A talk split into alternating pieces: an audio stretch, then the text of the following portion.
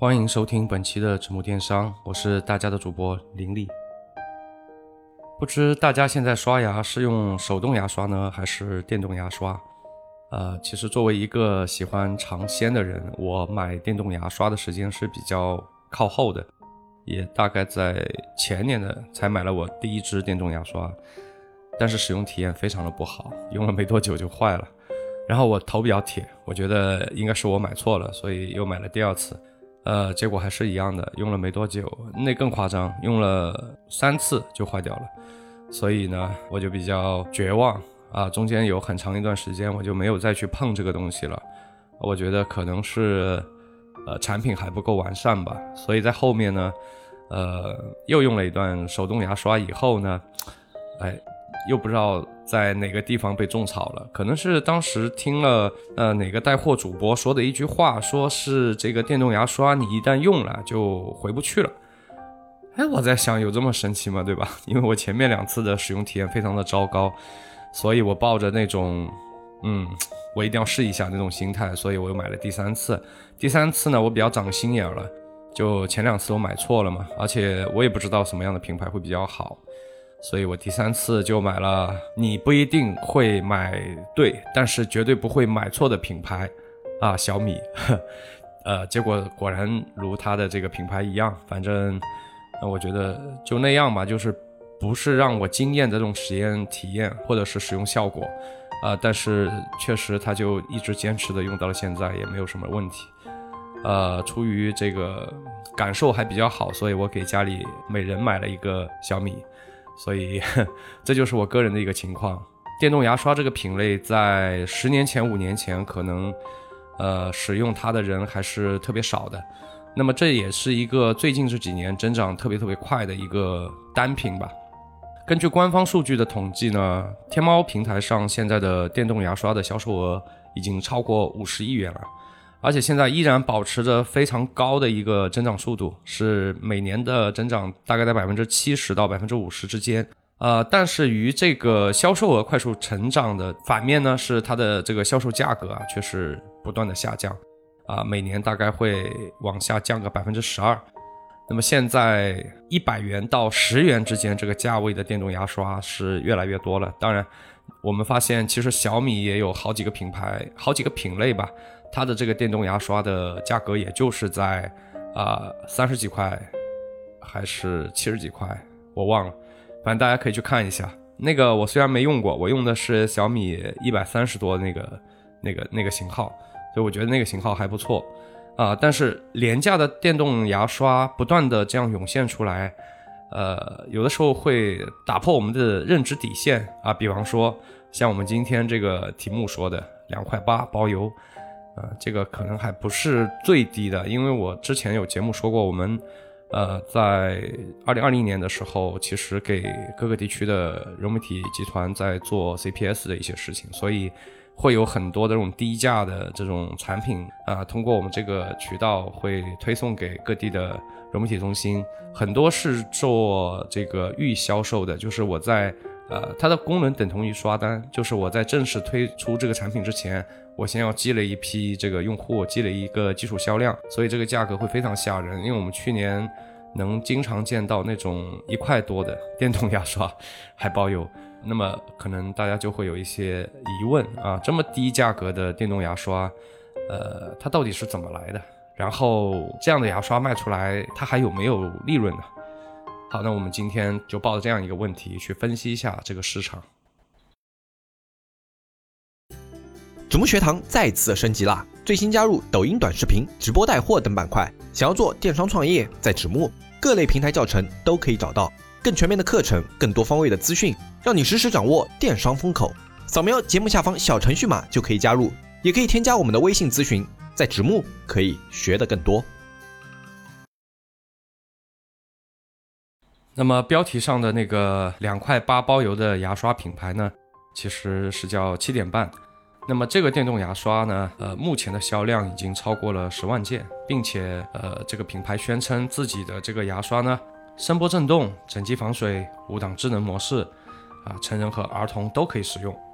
那抱着猎奇的心态呢，我们同样在某网上也找到了一个反面案例。啊，就是飞利浦的一款电动牙刷，售价呢是一千一百六十九元。啊，那它宣称的功能呢是声波震动、整机防水、五档智能模式，跟那个两块八毛八是一毛一样的。但是两者的价格呢差了四百零六倍。神奇的是，这个飞利浦电动牙刷这么贵的价格下，依然有五千五百以上的销量。七点半这个两块八毛钱包邮的电动牙刷品牌，在整个电动牙刷品牌里，并不是一个非常另类的存在啊！如果你觉得这个非常的惊讶的话，那你就 out 了啊！我们可以去拼多多去看一下，那拼多多的销量比较大的八款电动牙刷呢，其中有六款是低于十三元的啊！其实，在我觉得，就是两块八毛八和低于十三元。大差不差吧，对吧？我想每个人都这么看。其中低于十元的电动牙刷呢是嗯百分之五十，也就是说，呃，这个六款里面啊，有三款是十到十三元，还有三款是低于十元，并且都包邮，并且每一个商品都在十万件以上的销量。那么在整个排名前八的牙刷里面，最高的一款，价格最高的一款也就只有九十九元。那么如果你觉得，啊，拼多多嘛，是吧？它本来就是卖廉价商品的。如果你这样认为呢，可能你又错了。那我们在淘宝平台上，同样也是百元以内的这个电动牙刷会更受消费者的青睐。销量靠前的八款电动牙刷里面，有一半的价格是不到三十七块钱的。但是呢，其中有一款呢，价格确实是比较高的，它叫 U Smile。那么这个品牌呢，它现在的售价是三百二十九元。问题是，虽然它也排进了前八，但是它的销量却不及三十七元的那个低价电动牙刷的三分之一啊！大家可以猜一下，那个呃三十七元的电动牙刷是什么品牌？对，它就是南北横余四大金刚中的南极人。很奇怪，万物皆可南极人，就是什么都可以做南极人。事实上，电动牙刷作为一个电子产品。啊，一个日用型的一个电子产品，它给人的感觉是比较高端的，是具有一定的科技感的。啊，可是这个两块八毛八包邮的电动牙刷，以及说比它更夸张的一块多包邮的这种电动牙刷的出现呢，会让很多的消费者产生一些疑惑，就是这怎么做到的？然后会有很多的消费者在直播间发出这样的问题：是怎么会这么便宜？啊，看来 我们国内很多的厂家把成本控制的非常非常好，非常非常极端，也不好。你看，就很多消费者都发出这样的灵魂拷问了：你怎么能卖这么便宜？那怎么去看待这个问题呢？实际我们可以学着李书福的这个方法去看待这个问题。李书福当年在做吉利的时候，他就说：汽车嘛，啊，不就是三个沙发加上四个轮子？那当时这个吉利还没有做起来，他当时的产品还是金刚啊这种非常 low 的产品，所以我们也认为啊李老板这个认知好像有点 low 啊。但是你看，今天吉利做起来了，也做大了，也成了奔驰的大股东，也成了沃尔沃的大股东。所以今天我们就会怎么看这个问题？牛啊，李老板厉害呀！一句话就把汽车这么复杂的一个工业产品给概括完了。所以我们也可以尝试的这样去概括这个电动牙刷。那电动牙刷是怎么回事呢？它实际上就是一个普通牙刷加了一个电机就没了。如果这样去考虑呢，其实这个问题就变得比较简单。那么核心要考验的就是这个电机到底有什么样的区别。在说电机的价格差之前呢，我们先做一个小小的科普。电动牙刷呢，它会用到两种电机，一种是偏心轮电机，一种是磁悬浮电机。听名字，大家都会知道，偏心轮是比较低端一点的，然后磁悬浮呢，对吧？我们就想到了磁悬浮列车啊，这样子，所以它会比较高端。没错，事实上也是这样。价位比较低的这个电动牙刷呢，它用的是偏心轮电机，而像飞利浦这种一千多块钱一支的牙刷呢，它肯定是要用磁悬浮电机了。作为一个工业大国，那我们自然可以在阿里巴巴上面找到这两种电机。那么通过查询发现呢，这个偏心轮电机呢，它的批发价在两元左右；磁悬浮电机呢，就是那个比较高端的电机呢，是在十块钱左右。所以，嗯，好像两者没有这么大的差距。但如果我们只看电机呢，好像又有点不够严谨。我们再想想，作为一个电动牙刷的话，它除了电机啊和一个牙刷，那还有一个就是电池。两块八的牙刷呢，它用的是五号干电池，啊，这个电池需要你自己去配，所以用完了就得扔，再换一颗新的五号电池进去。而像飞利浦这种高端品牌，怎么可能这么 low 呢？怎么可能用五号电池呢？所以它用的是一个可以充电的锂电池。呃，但是非常不幸的是，我们又在阿里巴巴上找到了锂电池的这个批发价是两块八毛钱，所以，所以跟那个实际的这个售价还是会有很大的差距。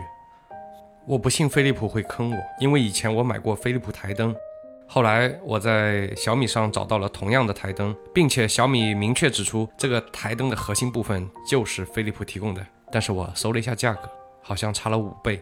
我想这个台灯，大家很多人家里可能会有，就是给孩子做作业用的那个台灯。啊，我觉得飞利浦不会坑我，所以我要继续查一下磁悬浮电机和偏心轮电机它们的差异到底有多大。要查这个问题，用什么平台是最好的呢？当然是知乎啦。查出来的答案是这样子的：磁悬浮和偏心轮电机虽然说它们的工作原理是不一样的，但是非常遗憾，它们的效果是比较接近的。最起码不像售价表现出来的差异那么大。更要命的是，磁悬浮电机不是什么了不得的核心技术啊，中科院早就投入生产好几年了。所以目前国内的一些品牌，十几块钱的一些电动牙刷就可以用上磁悬浮电机。这可能也是为什么这几年国产品牌崛起的原因吧。啊，最起码的，我以后再也不买飞利浦了，我买小米。既然几块钱、几十块钱、几百块钱。和一千多块钱的牙刷并没有那么多的区别，那我们花了一千多块钱买一支牙刷，到底买了什么呢？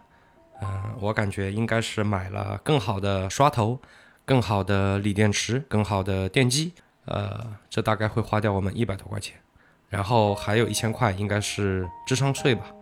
这种被收了智商税的行为，或许会让人非常的愤怒，但是怎么看这个问题呢？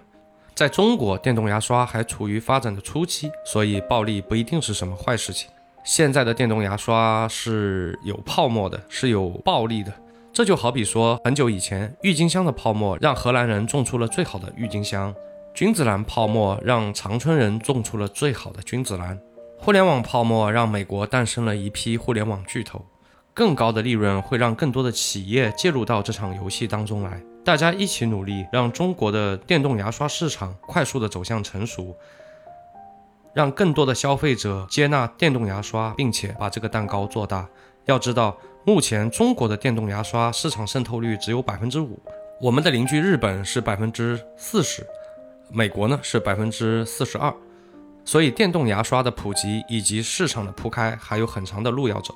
巨大的市场空间呢，也让电动牙刷获得了更多资本的关注。就好比说，在今年的二月份啊，贝医生就得到了数千万美元的 A 轮融资。这里我要吐槽一下，就是，呃，贝医生这个电动牙刷呢，我是买过的，在交个朋友直播间买的，然后花了将近三百块钱，一共用了三次，然后就宕机了。